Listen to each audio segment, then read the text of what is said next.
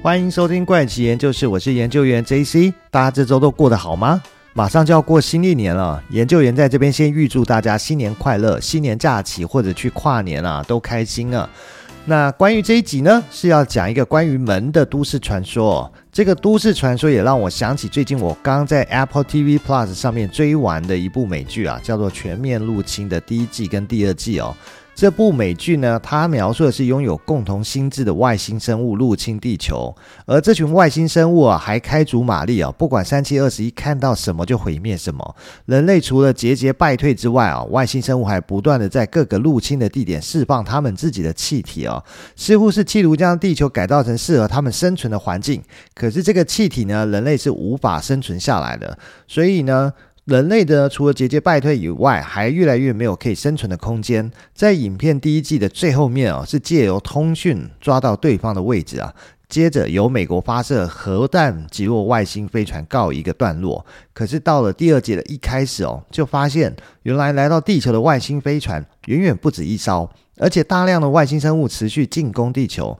并且他们这次变得更加的凶猛残暴啊！不过却意外的发现啊，在地球上有一群孩子，不知道为什么精神上可以跟这群外星生物的共同心智相连哦，也许是频率一样。那在第二季的时候，除了有身为主要角色之一的水月哦，因为牺牲自己找到所谓的 portal，也就是门户啊，再来就是主要角色之一的卡斯帕，将自己的意识穿越进到门户里面。跟透过水月暂时控制实体门户时，穿越实体门户进来到呃门户的前海豹突击队队长崔凡特一起进到门户里面，准备对外星人的大本营发起突袭哦。那第二季也就到这边结束哦，很明显是预留伏笔哦，等待 Apple 如果续订第三季的话，可以继续将故事讲下去哦。不过这部剧哦，单单一季就花了两亿美元的拍摄啊。两季总共花了四亿美元的金额拍摄啊，两季一共二十集啊，平均一集的拍摄成本就高达两千万美元，差不多就是六亿两千九百三十万台币的一个天价啊。这边跟听众朋友分享一下啊，因为我曾经跟在电影圈工作的朋友聊过，台湾目前一般正常电影拍摄成本大概在三千万费用的上下，而一般的连续剧一集的拍摄成本也大概在两百万到三百万台币之间。先不说评价很两极的这部《全面入侵》哦，只要是在 Netflix 上面或者是 Disney Plus 上面这类国际串流平台，那一旦有什么自制剧哦中一部的话哦，可以获得大家非常高的讨论跟好评哦。那不只是单纯的剧本跟好演员会演哦，还有天价的拍摄费用在支撑这部剧哦，才能得到这样的一个好评啊。所以其实能够登上这样的国际平台，它背后所支撑的一个拍摄成本真的是非常非常的高哦。这也是为什么。台剧哦，现在其实很难去打进这样的一个国际平台啊。会像韩剧已经出现了好几部，不管是之前的异能啦、恶鬼啦，甚至更早之前的鱿鱼游戏，他们每一集的一个拍摄成本也都是属于天价的部分呢。那至于拍摄戏剧、综艺节目或电影，其实都有非常多的话题可以聊。如果有时间呢，研究员再邀请这个行业资深的从业人员的朋友来聊聊这个行业的故事，跟大家分享哦。不过现在呢。先把主题拉回来到节目上哦。为什么前面特别用全面入侵跟所谓的门户来做介绍呢？当然是跟这一集的主题有关哦。因为这是一个关于门的都市传说，流传在网络上。在故事里面有提到，这扇门呢就存在地球的某一个角落，甚至连具体位置都被清楚的描述出来。如果说你从外表上来看哦，它看起来真的就像是一块普通的岩石墙壁而已。可是呢，只要你找到唤醒这扇门的方法以后呢，这扇门就会变成一道传送门，可以将任何物体或生物啊，从地球这边的角落传送到未知的另一个位置去哦。虽然说呢，这扇门的具体位置被清楚地描述位在南美洲的秘鲁那里，不过根据维基百科上面的记载哦，这扇门叫做阿拉姆穆鲁，那音译是阿拉木穆鲁，那属于一座废弃的石雕遗迹啊。不过，这个神秘的废弃遗迹啊，则是被当地人称之为“众神之门”哦。根据故事上的描述，这扇门其实是可以通向其他的星球或者是维度的哦。所以今天就请大家跟着我一起进入这则都市传说，一起来一探这扇众神之门背后隐藏着什么样的秘密吧。我们都知道，秘鲁位处于南美洲，而在美洲大陆上呢，又曾经存在着三大古文明哦，分别就是阿兹特克文明、印加文明跟玛雅文明。三大古文明中的印加文明的领域哦，包含了秘鲁、玻利维亚、部分的厄瓜多、部分的哥伦比亚、部分的阿根廷跟部分的智利哦。当中在秘鲁的南部与玻利维亚交界处哦，有一个名为科亚奥高原的地方啊，就是印加文明的诞生地啊。然后在距离高原不远的安第斯山脉附近，有一个南美洲最大的淡水湖啊，被印第安人视为圣湖，它的名字就叫迪迪克克湖。那么在距离这片湖不远的地方，还有一个叫做哈尤马卡的山脉哦，在那里有个原始部落中流传下来的古老神话故事啊。故事里面就讲，有一位来自天国的神哦，在一块巨大的岩壁上面哦，直接开凿出一扇能穿越时空的门，用来通往天界。而在那扇门的背后，则是有一片众神之地存在哦。众神有的时候会通过这扇门哦，来到人间召唤真正的勇士哦，跟着神穿过这扇门进入神之国，享受永恒的荣耀。还有的时候呢，勇士们会带着天国的神穿过这扇门，回到自己的家乡，来巡视他曾经战斗过跟守护过的地方，并接受部落子民的崇拜哦。不过这扇门呢，也不是一般人想打开、穿越、抵达天国就能办到的哦。据说要开启这扇门的关键呢，就是有一个从天而降的黄金圆盘。如果说有人能够将这个黄金圆盘放在门的某一个凹陷处的位置啊，才可以打开这起门。不过也有人说，其实这扇门是跟魔鬼的世界相连，而不是跟神的国度相连哦。另外还有人认为哦，这扇门其实是跟外星文明有关哦。不管是谁说，都有一个共通点，那就是一旦只要能够开启这扇门，人类就可以进入另外一个时空。不过，这扇门所处的哈尤玛卡其实位在一个极度偏僻荒凉的地方，很少有人会来到这里啊。所以，基本上这个众神之门是只有当地的土著才会知道在哪里，跟过来祭拜哦。事实上，这扇门的实际位置哦，过去并不为外界所知啊。在讲完传送门的位置啊，接下来我们就要讲之所以。后来大家都知道这个传送门哦，那这故事就要先回溯到一九九六年那一年哦，因为那个时候有一位叫做何塞·路易斯·德尔·加多马马尼的秘鲁向导，他呢有一天晚上做了一个梦，在梦里面呢，他就看到一扇巨大的门形结构哦，通向大门的小路上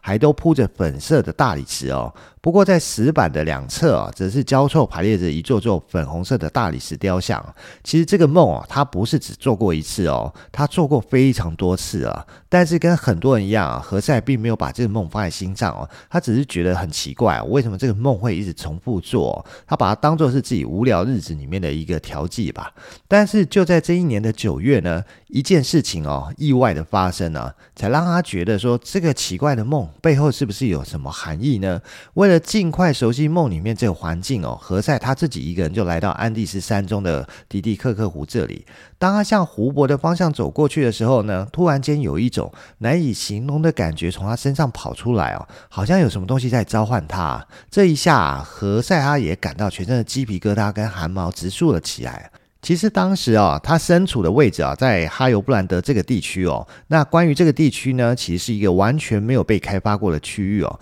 他所到的地方，离最近的村庄也有大概两公里之远哦，根本就是一片不毛之地啊。所以当他在这个荒郊野外哦，探寻梦到过的地区时，忽然发现有一股神秘的力量在召唤他。今天我想换做其他人，可能都会感到害怕，但是呢，他的好奇心哦，最后还是战胜了对这个未知的恐惧哦。所以他。就跟着这股召唤走到了距离迪迪克克湖约三公里外的一块石壁处哦。接着他就看到令他难以相信的画面，因为这块石壁上竟然有一大一小的两扇门，跟他在梦里看到的门是一模一样的。而何塞还来不及感到兴奋哦，他就赶快拨通了电话，向国家政府单位哦，包括了普诺、拉巴斯啊，还有首都利马的相关考古单位那联络。于是呢，后面就有许多的考古学家、历史学家。家纷纷的涌入这里哦，想要来了解这扇古怪的大门背后是不是真的藏有什么秘密。就这样，本来这边是一片荒凉啊，突然就变得非常热闹起来。而因为呢，何塞发现了这扇门哦，也让这个关于门久远的故事啊、传说啊，再次被人们注意到。而这扇门呢，它的外形其实真的就是四四方方，像一扇门，但是它的高度足足有七公尺这么高。然后在大门的里面呢，又相砍着一扇小门。至于这个小门，呢，只是小的多了，高度大概就是一百七十二公分哦，宽大概一公尺宽，那但深度有一个三十公分的一个深度在哦。那在许多的神话故事里面，天神的身材都是非常的高大，所以呢，感觉这扇大门应该是为了让神灵方便出入所建造的。至于那扇小门的尺寸呢，跟一般的人类体型相符哦，所以这可能就是要让人类通过而所做的这扇小门，这也让人感到很不可思议，就是了。那至于这扇门旁边的右边哦，有一个巴掌大小的一个圆形凹陷处哦，看起来感觉就是要放一个什么东西啊，才可以启动这个机关打开这扇门。所以考古学家们就认为，这个应该就是传说中能够开启众神之门的那个钥匙哦。那至于这个钥匙，就是前面聊到的那个黄金圆盘。还有就是黄金圆盘，其实有一个很特别的名称，叫做七彩神明哦，是圣地的钥匙哦。那至于这扇门呢，会不会就是古老传说中的众神之门哦？是谁把这扇奇异的门呢？刻在这里呢？还有，就这扇门存在的意义又是什么呢？就在这个时候，有一个历史学家啊，想起一段关于印加王朝的传说。这故事要从十六世纪初开始讲起，因为当时南美洲古老的印加帝国，在当时的萨帕印卡，这个是印加王朝他们对国王的称呼哦。也就是瓦伊纳卡帕克的统治之下，一路征战，所向披靡哦。当时的国势鼎盛哦，看似一切顺风顺水的国王啊，瓦伊纳卡帕克哦，却没有意识到一件足以影响整个国家命运的事哦，正在悄悄的酝酿发生哦。而这起事件哦，发生的时间是在一五一一年，一位来自西班牙的探险家巴尔博。在巴拿马地峡的达连哦，建立起新大陆第一个永久殖民地啊，叫做圣玛利亚拉安蒂瓜德尔达里恩哦。而西班牙国王费南多二世也正式任命他为圣玛利亚拉安迪瓜德尔达里恩临时总督和军事指挥官哦。他透过分化印第安人、软硬兼施哦，去掠夺、剥削，还有欺诈。印第安人得到不少的好处啊。同一年呢，巴拿马流传着一个关于南方黄金国度的传说。后来他也从印第安人那里得知了这个传说。于是巴尔博派密使回西班牙，要求增派援军来远征哦。但是当时的西班牙国王听信谗言，不再信任他，于是任命。佩德罗·阿里亚斯·达维拉为舰队司令，兼任总督哦。至于巴尔博，没有等到援军抵达，就在一五一三年的九月一号自己率队出发，并且在九月二十五号登上了丘库纳克河沿岸的山顶，见到了太平洋。当时称之为南海，其实就是现在的加勒比海。就在几天之后呢，到达太平洋沿岸的圣米格尔湾哦。这个巨大的发现哦，使他重新获得国王的信任哦，因此他又被任命为南海地区和巴拿马与科伊瓦省的总督哦，但还是在佩德罗·阿里亚斯·达维拉的管辖之下。巴尔博与其长期不和哦，结果在一五一九年被佩德罗以叛乱、卖国等罪名斩首，这也让巴尔博的黄金梦还没开始就结束了，一直到了一五二二年。来自西班牙的另一位探险者叫做帕斯奎德·安达国亚，在开始首次的南境探险。安达国亚呢，在旅途当中，从印第安人那里听到更多详细的描述哦。因为他遇见印第安人的地方啊，在秘鲁河畔哦，所以就用秘鲁之名来称呼这个人人垂涎的黄金国。后来也就是现在的秘鲁。受安达国亚的叙述所引诱啊，另一位西班牙探险家法兰西斯克·皮萨罗决定去寻找秘鲁哦，而他也在印加帝国的历史上留下印加帝国衰败之路哦。那法兰西斯克呢，同样也是被黄金所吸引啊。他也开始了寻找秘鲁黄金之国的一个探险之旅。在一五二六年，由于法兰西斯克带领的一队西班牙人从巴拿马向南方前进啊，并且在那边找到了印加王国，他们就认为这一块蜂窝之地啊，应该就是传说中盛产黄金的地方。于是，在一五三二年呢，在神圣罗马帝国的查理五世的授权与支持之下，法兰西斯克就带着一支仅有一百六十八人的军队南下哦，踏上了征服印加帝国的征途。不过当时以一百六十八人的兵力要去打一个已经存在几百年的帝国，听起来有点不可思议哦。不过当时的印加帝国正在经历两位萨帕印卡继承人，也就是阿塔瓦尔帕跟瓦斯卡尔的内战哦，王位争夺的内战，所以已经搞得生灵涂炭了。还有当下的传染性疾病，也就是天花，也大大的削弱这个帝国的战力哦。所以说，西班牙军队只有一百六十八人，但他们比起当时还在使用比中古时期欧洲还要弱。落后装备的印加军队哦，还是有很大的优势。同时呢，在反抗摩尔人时啊，西班牙人学到许多作战的本领哦。凭借这个战术跟装备上的优势啊，西班牙人收买了数十万的土著盟友，也就接着跟印加军队爆发了全面的战争，就是所谓的普纳之战，在今天厄瓜多西岸城市瓜亚基尔附近哦。结果呢，就是西班牙大获全胜。法兰西斯科在那里建立了皮乌拉城哦，并且见到了打赢内战的阿塔瓦尔帕。法兰西斯科和许多手下在与印加王国谈判破裂后，继续攻击印加的军队哦，并且将印加王俘虏哦，其手下十二名护卫也都被处决哦。法兰西斯克要求印加人民在他的仓库中塞满巨额的黄金哦，才可以赎回他们的萨法印卡，也就是阿塔瓦尔帕哦。于是印加人民只能乖乖的缴上了赎金啊。只是没想到的是哦，法兰西斯克竟然欺骗了大家哦，不但拒绝释放阿塔瓦尔帕。不久之后，以阴谋杀害自己兄弟和反对法兰西斯克一行的罪名哦，将阿塔瓦尔帕处决哦。至此，印加帝国正式被灭亡哦。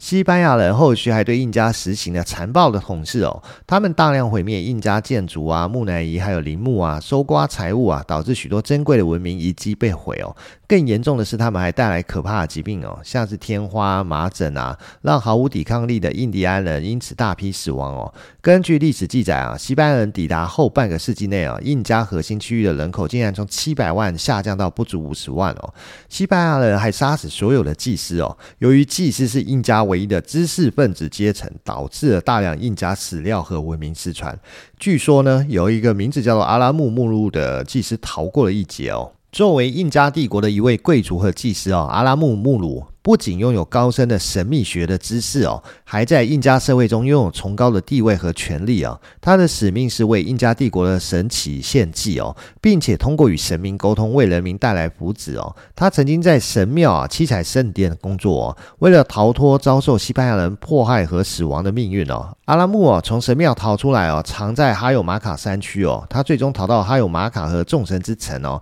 来到一个由萨满祭司守护的门前哦。他逃出来的时候，带走保存在库斯克的克里卡产寺庙中的黄金太阳盘啊，就是那个被称为七彩神明圣殿的钥匙的圆盘。在当地祭司进行了仪式后呢，阿拉木就用这个黄金圆盘打开了岩石上的小门。传说中呢，石门呢就变成了一个通道，通道里面闪烁着神秘的蓝光啊。阿拉木尔就进入了隧道啊，随后门就关上啊。据说在场的目睹这神奇的一幕啊，从此神秘隧道和黄金圆盘的故事。就代代相传在他们之间呢，而阿拉木从那之后再也没有露面过。许多人相信呢，阿拉木现在生活在众神之地哦。这个传说呢，更是为众神之门哦平添了几分神秘感，也让人们对外星文明与时空穿梭产生的是否与这扇门有关的想法。有人提出哦，众神之门是一条可以与其他行星或次元进行连通的宇宙通道啊。也有人认为众神之门是一个远古文明的遗迹哦，也许和印加文明